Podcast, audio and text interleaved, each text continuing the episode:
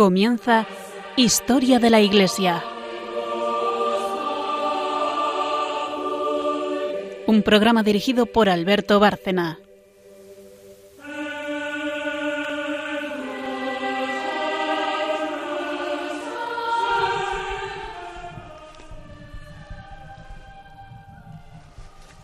Buenas noches a nuestros oyentes de Historia de la Iglesia aquí en Radio María. Buenas noches, María Ornedo. Buenas noches. Y buenas noches, Carmen Turdemontis. Buenas noches y recordamos también a nuestros oyentes el correo de nuestro programa historia de la iglesia arroba radiomaria.es historia de la iglesia arroba radiomaria.es y también eh, nos pueden escuchar en el podcast de Historia de la Iglesia que pueden encontrar en la página web de Radio María.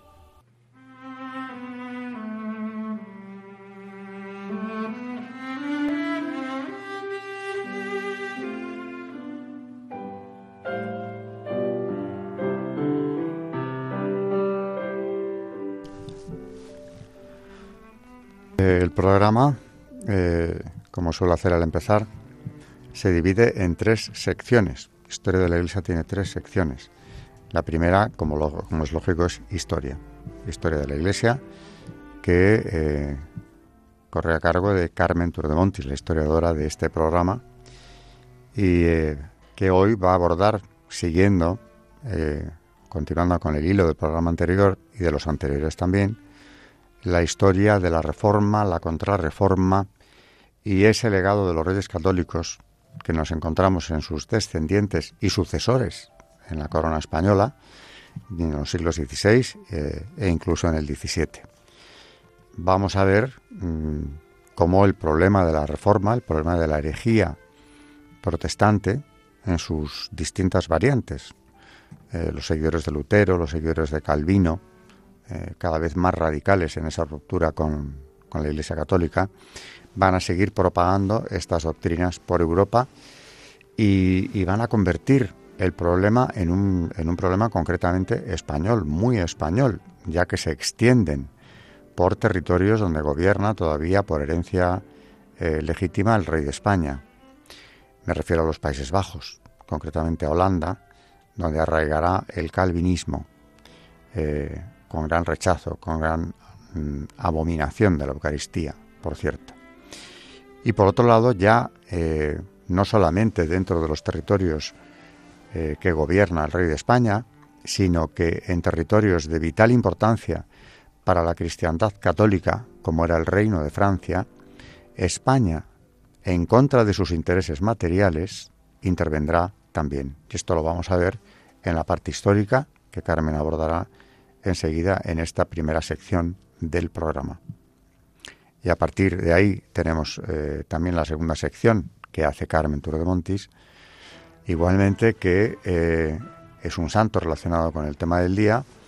En el programa anterior fue Santa Teresa y hoy alguien que tuvo una relación profunda con ella en cuanto a la reforma del Carmelo y también en cuanto a ese eh, misticismo elevadísimo en el que los dos participaron o en el que, los dos conocieron, que es San Juan de la Cruz. Y por último ya, en la tercera y última sección, María Ornedo seguirá desarrollando de la mano del cardenal Bona, eh, teólogo piamontés del siglo XVII, el tema de la Eucaristía para terminar el programa.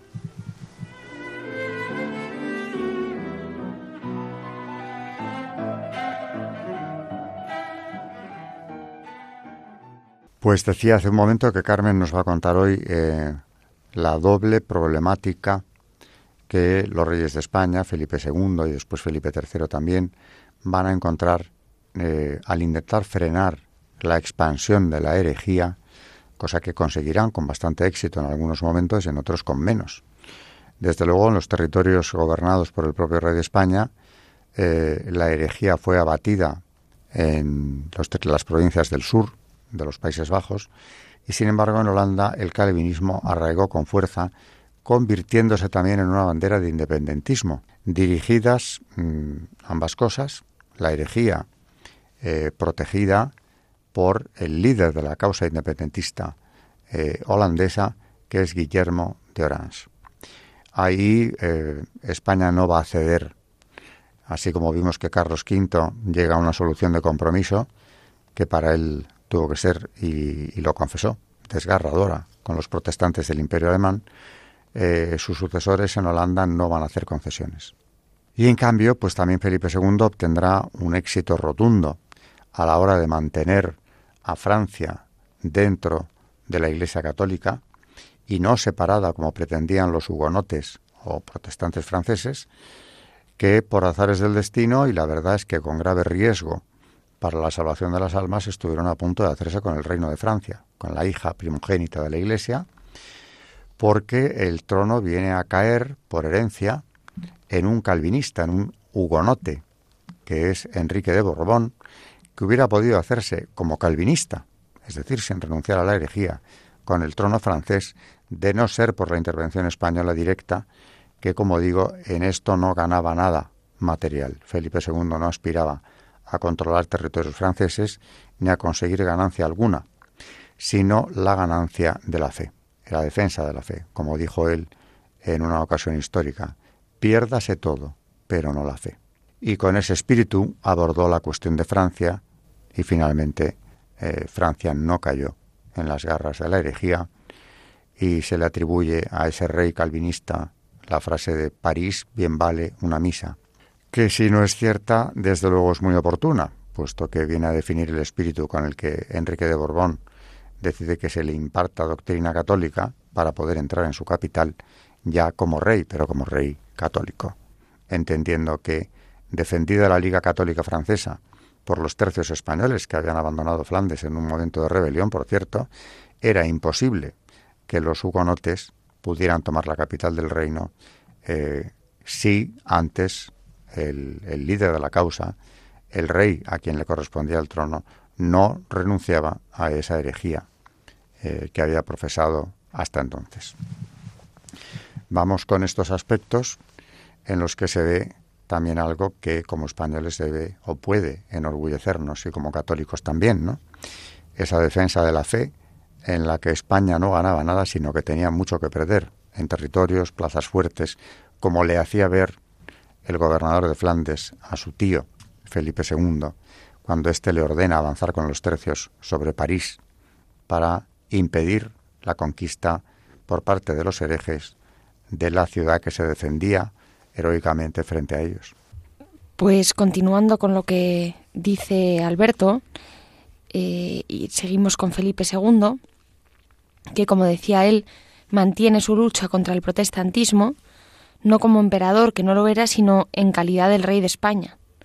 Y la defensa de la fe se convierte con él en la gran cuestión nacional el, conflicto religioso y político se planteó primeramente en una de sus posesiones heredadas.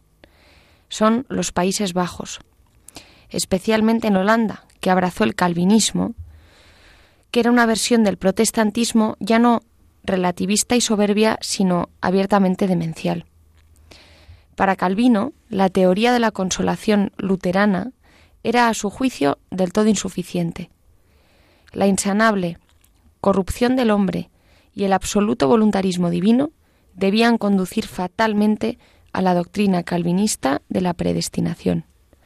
Dios, trascendente e incomprensible, según su arbitrio insondable, predestinaría a los hombres al cielo o al infierno. Regalaría a unos la salvación y a otros la condenación. El heresiarca estableció un régimen teocrático en Ginebra, velando por la pureza de la fe, fue por esto por lo que el médico español Miguel Servet fue condenado y murió en la hoguera por negar el dogma de la Santísima Trinidad. Aunque del fanatismo y las hogueras calvinistas apenas se habla, quizá por la extensión de la herejía en los países anglosajones, donde influyó de manera determinante en la configuración de los valores de aquellas sociedades.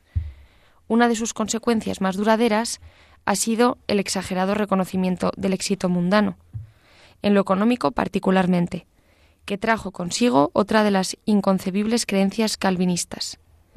Dicho éxito, el éxito mundano, puede interpretarse como un reflejo de la predilección divina, señal más que probable de predestinación. Se comprende que el capitalismo, claro, arraigara con tanta fuerza en los países de herencia calvinista, muy diferentes también en esto a los que se mantuvieron fieles a la Iglesia fundada por Cristo.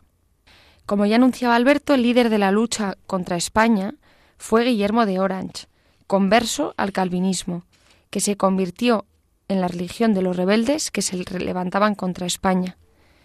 Volvía a instrumentalizarse la herejía al servicio de un proyecto político. Por eso las provincias del sur, Flandes, católicas, acabaron deponiendo su resistencia, mientras que las del norte la llevarían con el apoyo de todo el protestantismo europeo hasta el límite. El calvinismo pasó a Francia y se convirtió en un problema de tal magnitud que el rey de España se vio obligado moralmente a intervenir. Las guerras de religión francesas, que fueron ocho, se prolongaron durante treinta años, hasta que la situación llegó a un punto de muy difícil salida. Muerto, asesinado el último rey católico de la Casa de Valois, Enrique III, fatalmente debía heredar el trono su directo heredero, Enrique de Borbón, rey de la Navarra francesa, un hugonote calvinista que se negaba a abjurar de la herejía. La inmensa mayoría de la nación era católica y se sentía representada por la Liga católica que combatía al de Borbón, un príncipe que trataba sin éxito de tomar París. Felipe II, a pesar de sus dificultades, decidió intervenir como un nuevo cruzado en la tradición de su linaje para impedirlo. Pierda así todo, pero no la fe. La situación no podía ser menos favorable. Había pasado muy poco tiempo desde el desastre de la Invencible y ardía la rebelión holandesa. A pesar de la presencia en los Países Bajos de Alejandro Farnesio, sobrino de Felipe, y el más hábil de todos los gobernadores que España había enviado allí hasta entonces. Pero el rey tenía claras sus prioridades. Entre el dilema de restablecer su dominio en los condados neerlandeses o impedir el acceso al trono francés de un protestante que, como en Inglaterra, inclinase la fortuna indecisa a favor de la reforma, el rey de España se decidió por este último partido. Hizo bien, aunque su generosa decisión le costase la pérdida definitiva de Holanda. De nada sirvieron las consideraciones que su sobrino, desde el escenario del conflicto le hacía llegar. Alejandro Farnesio tuvo que abandonar, muy a su pesar, la guerra en los Países Bajos para acudir con sus tercios en socorro de París. En Condé, cerca de la frontera, se le unieron las fuerzas católicas del duque de Mayenne y los aliados obligaron a Enrique de Borbón a levantar el cerco para intentar oponerse a su avance. Una hábil maniobra del gran capitán que era Alejandro de Parma le puso en posesión de Ligny y de Corbeil y le abrió las puertas de París. Dejó segura la ciudad, con una fuerte guarnición española, y acudió de nuevo a las provincias deseoso de realizar su sueño de reconquistar Holanda. Demasiado tarde, como él avisará al rey su tío. Falto del apoyo de la flota, Alejandro Farnesio no pudo impedir que se perdiesen Zurfen y Deventer. Cuando iniciaba el asedio de Nimega, se vio obligado a volver a Francia. La situación era difícil para la Liga.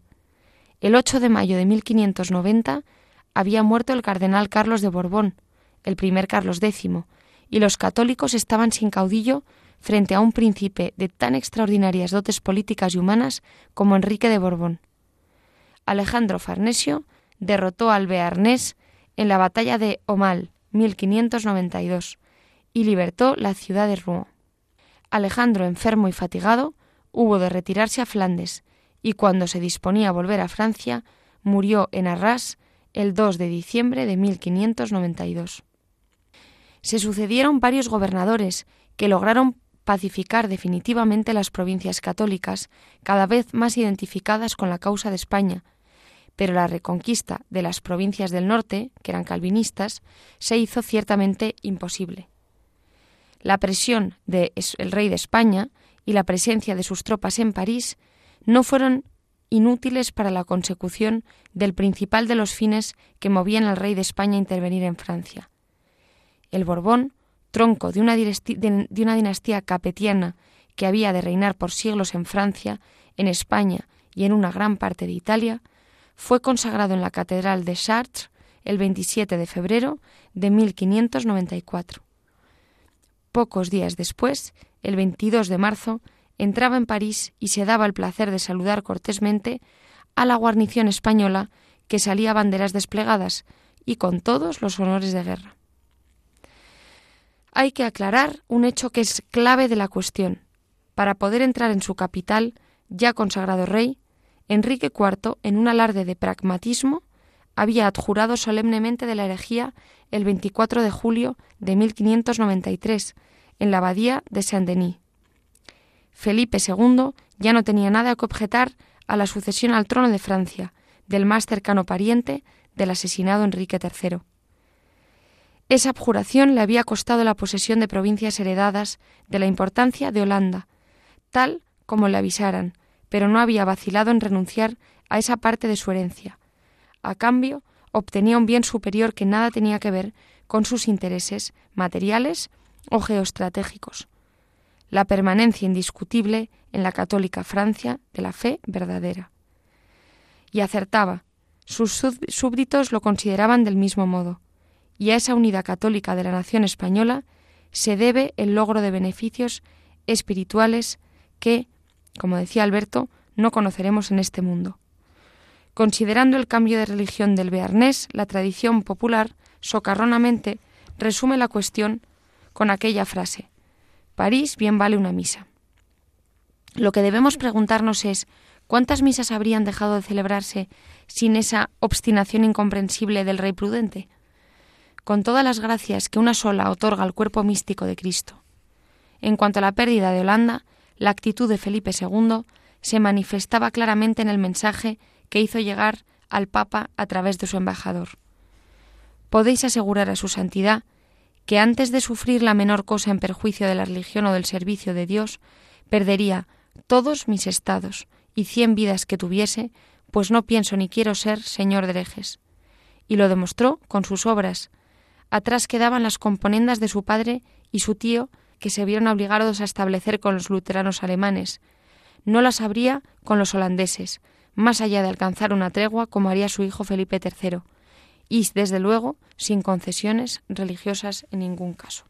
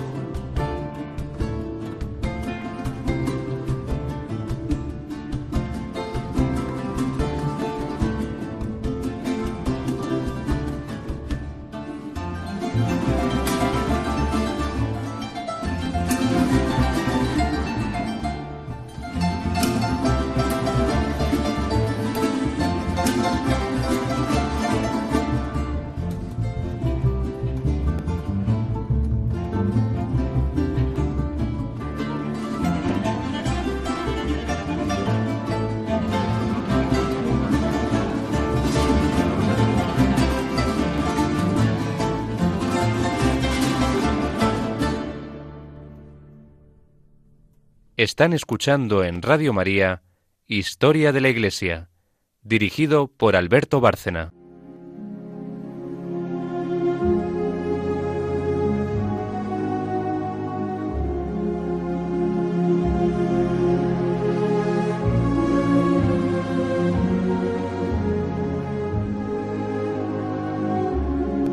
Santos en la historia de la Iglesia.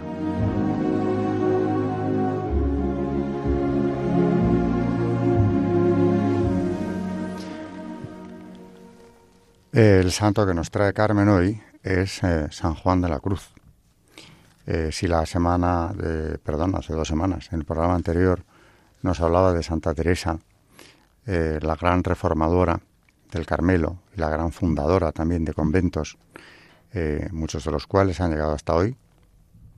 en cuanto a la rama masculina de la orden del Carmelo, quien va a hacer una labor muy parecida en sintonía perfecta con Santa Teresa es San Juan de la Cruz.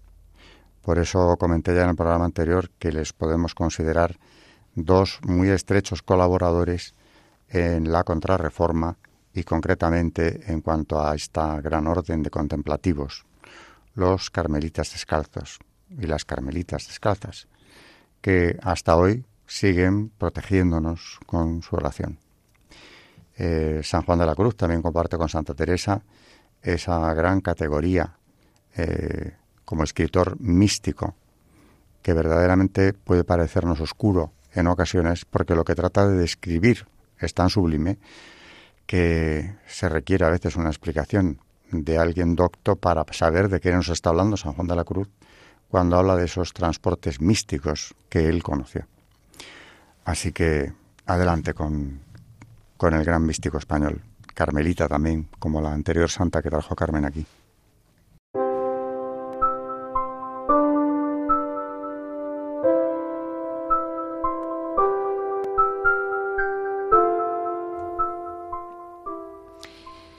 Continuamos con, esta obra, Año Cristiano, que llevamos eh, algunos programas utilizando para, para descubrir estas vidas de santos a través de Fray Justo Pérez de Urbel. Y hoy de nuevo le traemos al programa para que nos cuente con sus bellas palabras la vida de San Juan de la Cruz. Y dice así, en la casa había un telar y un blasón, un blasón con un león rampante como el de los Cepeda y Ahumada, único recuerdo de la hidalguía de Gonzalo de Yepes, el toledano. El hidalgo era ahora un modesto tejedor de ontiveros en la provincia de Ávila.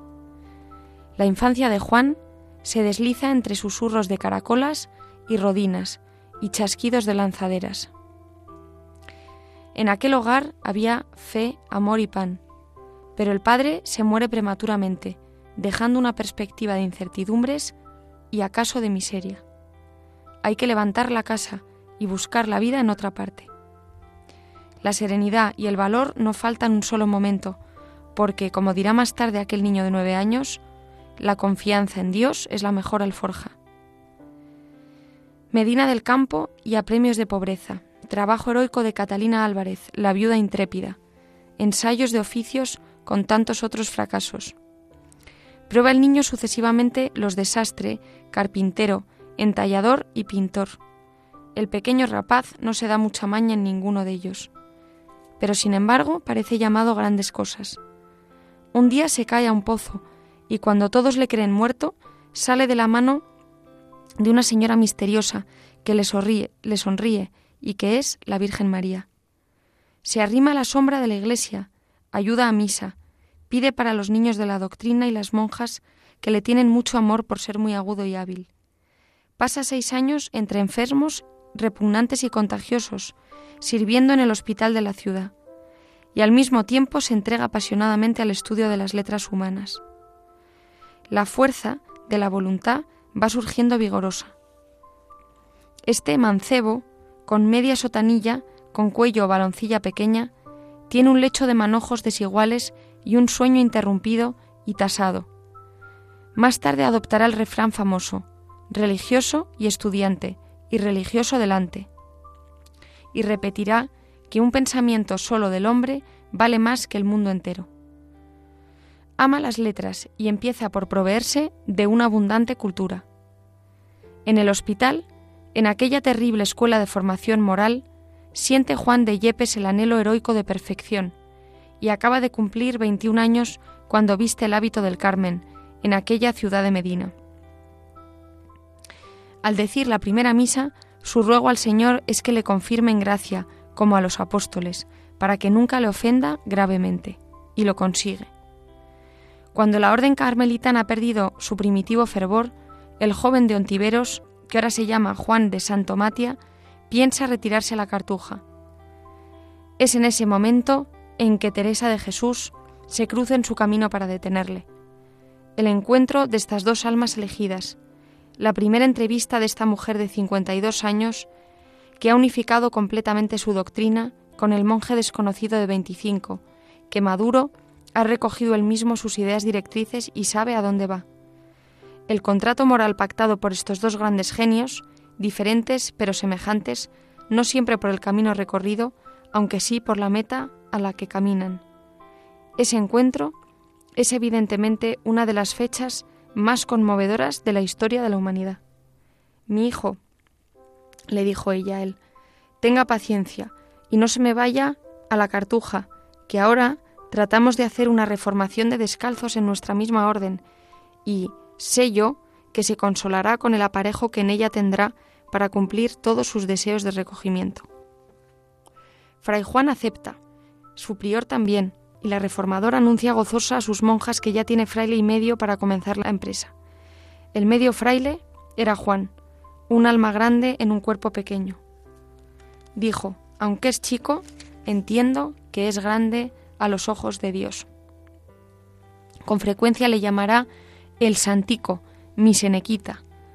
Los mismos demonios hablarán muchas veces con desdén del frailecillo Fray Juan. Era, dice su biógrafo, de estatura entre mediana y pequeña. El cuerpo, aunque flaco, por la mucha penitencia que hacía, el rostro de color trigueño. Ya está Fray Juan en Duruelo, con el sayal estrecho y corto, que a toda prisa le han hecho las monjas de Medina, y el rosario y correa pobres. Ahora se llama Fray Juan de la Cruz. Duruelo es un lugarcillo avilés, y la morada de los dos descalzos, una casa de labranza. Después de cumplir su ministerio, busca una fuentecica, saca un poco de pan y queso y lo come en santa alegría. Tal vez fue en uno de esos momentos cuando improvisó aquella estrofa sublime. Oh cristalina fuente, si en esos tus semblantes plateados formases de repente los ojos deseados que tengo en mis entrañas dibujados. Otras veces vienen a decirle que le esperan para comer. Su hermano de buena gana se quedaría a gustar la sabrosa olla del cura, mejor que ir en arrebatada vuelta a comer el pan duro y las hierbas mal guisadas del convento. Pero Fray Juan le dice que de lo que hace por Dios no quiere paga de hombres. Es aquella una vida aparentemente sin brillo, pero la luz interior y silenciosa que lleva dentro tiene un poder tan grande que después de tres siglos no ha cesado de engrandecerse y de radiarse en un continuado movimiento. Después vendrá la época de las fundaciones, Mancera, Pastrana, Alcalá. Teresa le presenta a sus monjas, tráigoles por confesor un Padre que es santo. Ha llegado el hombre celestial y divino, de quien dijera que no había hallado otro en toda Castilla como él, ni que tanto a fervor en el camino del cielo. También ella va a recibir la irradiación del medio fraile.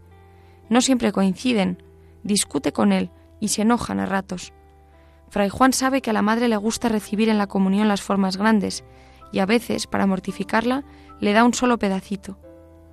Un día le dice en presencia de sus hijas, Cuando se confiesa, madre, discúlpase sutilmente.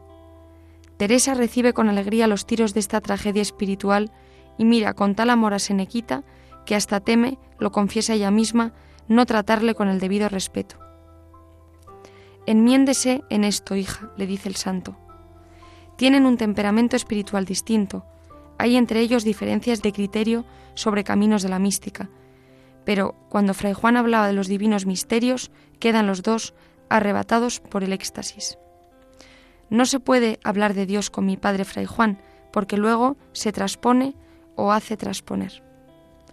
Aunque parece que no tiene pasiones, Fray Juan es un prodigoso y prodigioso pasional unificado, una pasión viviente, siempre en tensión, Cualquier cosa le levanta a las más altas cumbres de la contemplación, de la contemplación. Un día queda arrobado con solo oír esta copla. Quien no sabe de penas, en este triste valle de dolores, no sabe de buenas ni ha gustado de amores, pues penas es el traje de amadores. Llegó la guerra del paño y del sayal. Los del paño, como llamaba Santa Teresa a los calzados, quisieron ahogar la reforma en sus principios. Fue discordia entre, entre hermanos. Solo Fray Juan parece impasible, ni una lamentación, ni una queja. En la noche del 3 de diciembre de 1577, un tropel de gente armada salta a la casa del convento de la Encarnación donde vive. Le apresan, azotan, le calzan y se lo llevan. ¿A dónde? Nadie lo sabe. Teresa sufre por aquello. Traigo el corazón, dice, harto malo. Envíeme un poco de agua de azar. Poco a poco empieza a averiguar algo.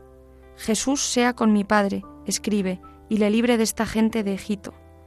Terriblemente trata Dios a sus amigos. A la verdad, no les hace agravio, pues se hubo en sí con su Hijo. Bien guardado debe estar el que Dios cela de sus amigos, bien guardado en la celdilla de su convento de Toledo, sin otra luz y sin un agujero en lo alto. Subido en un banquillo, el fraile se acerca al rayo de sol, que por allí se cuela. Le ofrecen dádivas y dignidades, le amenazan y le castigan, pero él no puede desistir de la reforma. Fray Juan, ¿qué precio quieres por lo que me ha servido?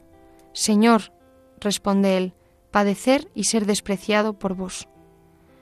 El preso está lleno de gozo y la cárcel se inunda de luz. Allí entran los santos, bajan los ángeles, sonríe la Virgen de la capa blanca y se oye la balada del amor. Fray Juan oye cantar a unas muchachas esta letra. Muérome de amores. Carillo, ¿qué haré?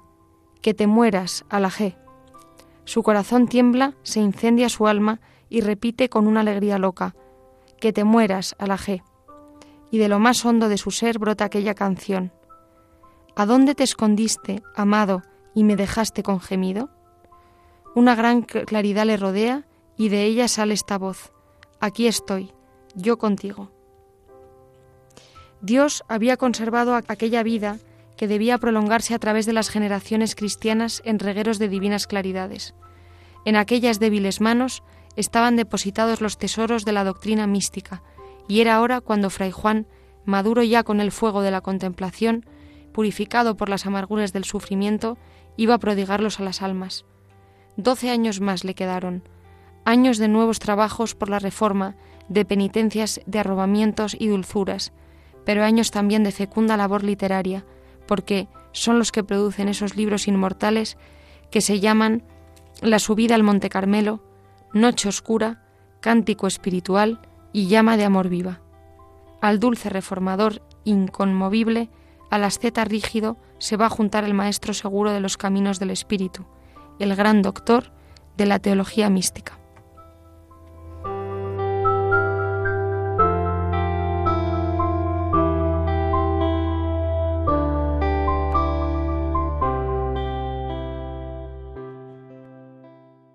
Estos sí que eran reformadores, tanto Santa Teresa como San Juan de la Cruz, en el sentido positivo que la palabra tiene. Reformaron para mejorar, cambiaron para mejorar y dejaron un legado espiritual eh, impresionante que, sigue vivo. Eh, nos recomendaba Carmen ahora eh, precisamente acercarnos, tener en cuenta, recordar o volver a leer, el que no lo haya hecho, la obra de San Juan de la Cruz, las obras de San Juan de la Cruz. Para acercarse a Dios, para acercarse a la contemplación, pocas se encontrará tan interesantes como ellas. Eh, pero claro, esto también nos sirve como una meditación. Aquella España que decidió entregarlo todo en defensa de la fe, no era solamente porque sus reyes, eh, cargados de coronas por ese imperio de agregación de coronas que era la monarquía hispánica, quisieran por ambición mantenerlas, sino porque el pueblo que gobernaba, el pueblo que apoyaba a sus gobernantes, pensaba y sentía exactamente de igual manera, con el mismo fervor religioso que podemos encontrar eh, en estos dos abulenses mm, gigantescos espiritualmente, como son Santa Teresa y San Juan de la Cruz también.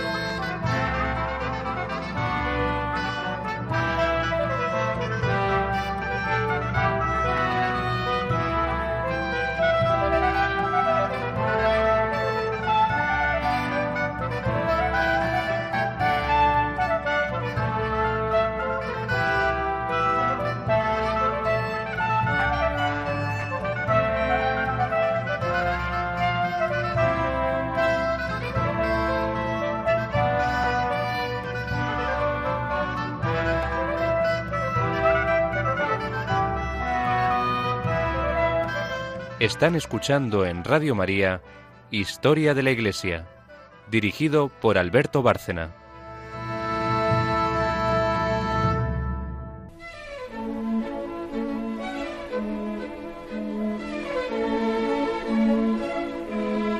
El Magisterio de la Iglesia.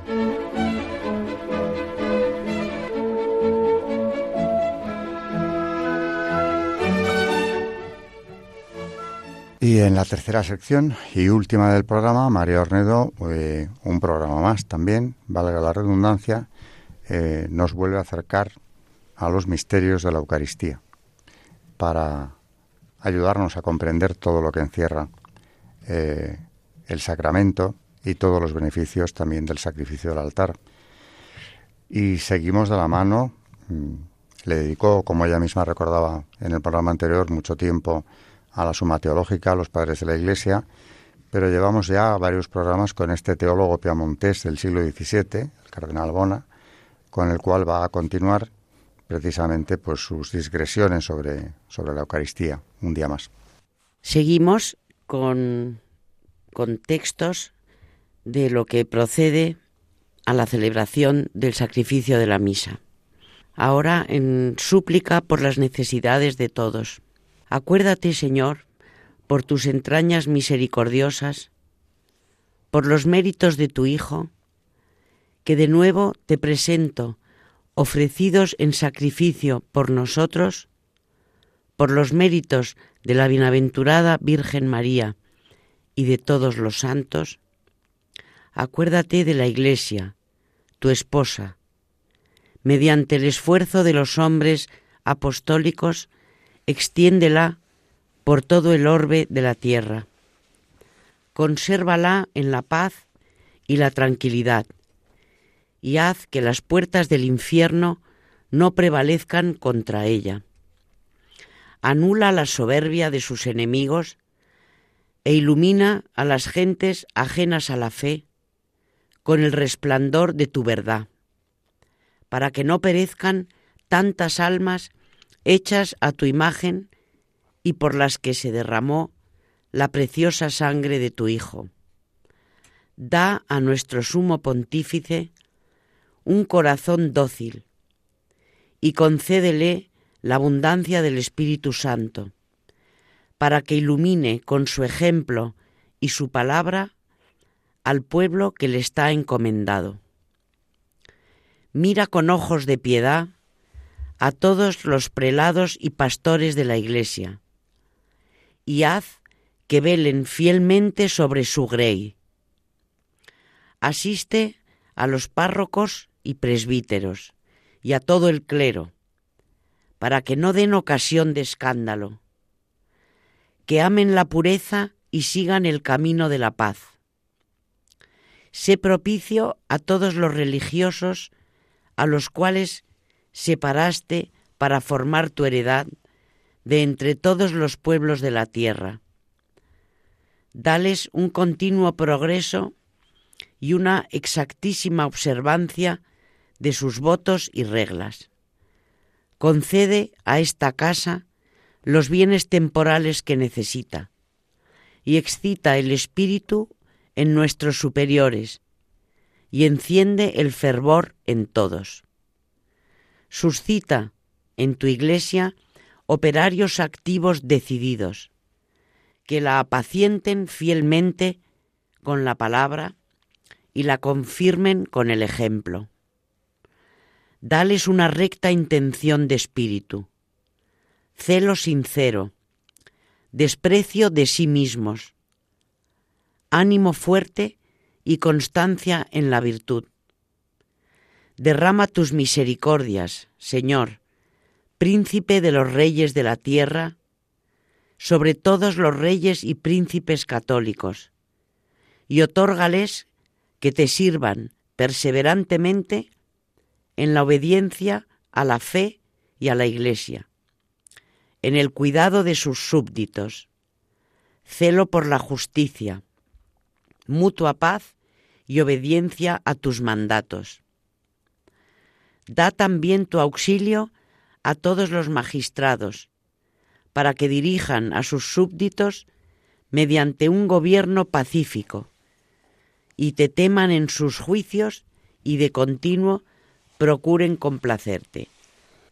Concede a todos los estados de la Iglesia la abundancia de tu gracia, para que cada uno, en la vocación a que está llamado, te sirva digna y laudablemente. Da la castidad a las vírgenes, la continencia a los a ti consagrados, pudor a los casados, indulgencia a los penitentes, sustentación a las viudas y a los huérfanos, protección a los pobres, retorno a los peregrinos, puerto a los navegantes, perseverancia a los justos. Haz que los buenos sean mejores, que los tibios aumenten en fervor, que los pecadores, entre los cuales lleno de dolor me confieso, se conviertan.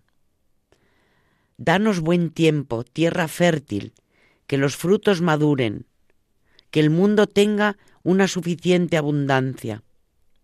Mira a todos los enfermos, afligidos, tentados, agonizantes, y a todos los que se encuentran en algún peligro o necesidad. Y dales el auxilio, remedio y consolación en cuanto convenga a tu gloria y a la salvación de ellos.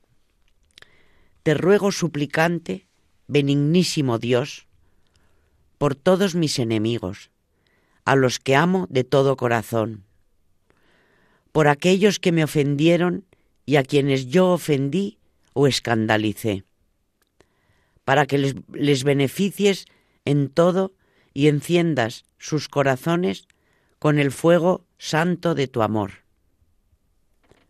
Ten misericordia de todos aquellos por quienes debo orar o que se encomendaron a mis indignas oraciones, y sobre todo de mis familiares, amigos y bienhechores. Escucha sus preces y deseos, y socorren sus necesidades a los que a ti claman. Te encomiendo también tal intención para que tenga un feliz éxito, si esto ha de servir para nuestra salvación.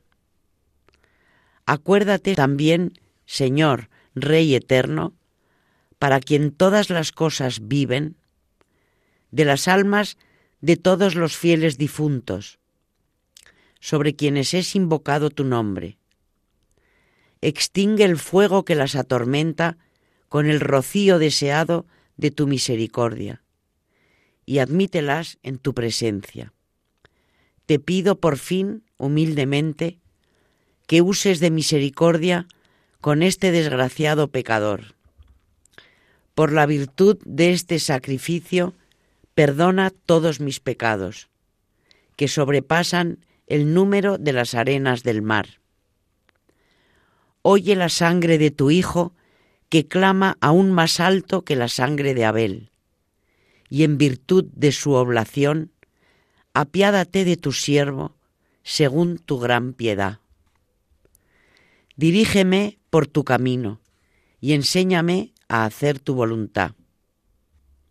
Aumenta en mí la fe, la esperanza, la caridad y todas las demás virtudes necesarias para mi estado.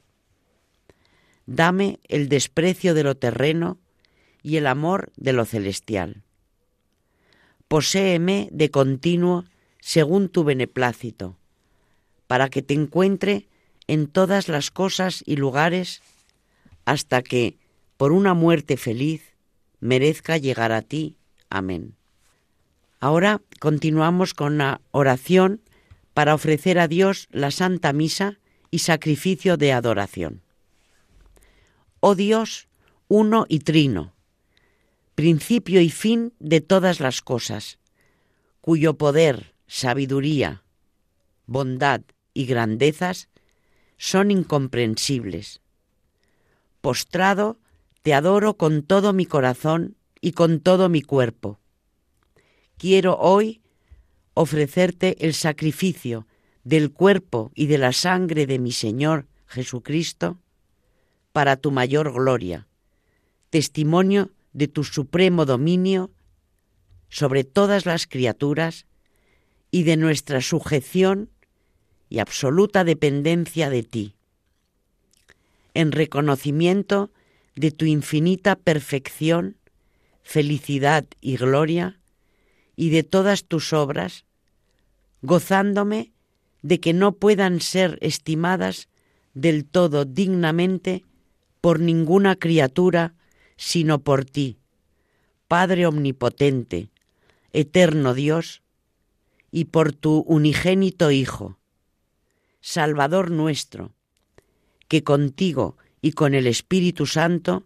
en un solo Señor, al que por tanto te ofrezco en sacrificio de alabanza dignísimo de tu infinita majestad, en culto de la tría solo a ti debido, con todos los obsequios, alabanzas, adoraciones con las cuales te glorificó cuando murió en la tierra, juntamente con los méritos, alabanzas y adoraciones de la bienaventurada Virgen María y de todos los ángeles y santos. ¿Quién soy yo, gusanillo de la tierra y oprobio de los hombres, para que ose levantar mi faz hacia ti y contemplar la altura de los cielos? Revestido, pues, con los méritos de tu Hijo Jesucristo y de todos tus elegidos, me acerco a ti y en su nombre me humillo en cuerpo y espíritu ante el trono de tu divinidad, para que conozca el mundo entero que yo soy obra de tus manos y como nada ante ti. ¿Cómo gozaría, Señor, si pudiese ver a todos los hombres por todas las regiones de la tierra puestos de rodillas adorándote?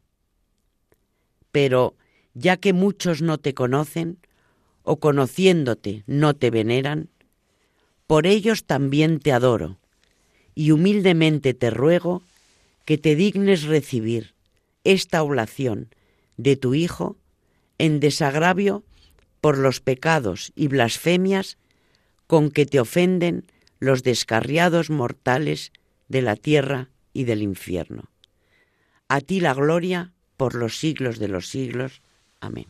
Hoy el cardenal Bona nos ha llevado a la oración más que al análisis teológico. Lo que pasa es que eh, realmente la oración es un tratado teológico en sí, es una oración de alabanza y de petición donde es que no deja nada prácticamente en el tintero en cuanto a la alabanza y a la petición, por lo que de verdad importa, por lo que deberíamos pedir todos.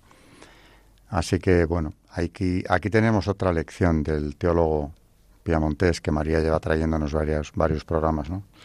En cómo hay que rezar, qué es lo que hay que pedir, qué es lo que importa realmente, eh, que debemos eh, implorar a Dios. Con esto hemos terminado el magisterio y la tercera sección y por tanto el programa. Así que me despido de nuestros oyentes, de María Ornedo. Muchas gracias, María. Muchas gracias y buenas noches. Y de Carmen Tour de Montis. Muchas gracias, Carmen, también. Buenas noches, gracias y recordar a nuestros oyentes el correo de nuestro programa, historia de la iglesia arroba radiomaria.es, historia de la iglesia arroba radiomaria.es y también nos pueden encontrar en los podcasts de Radio María de Historia de la Iglesia.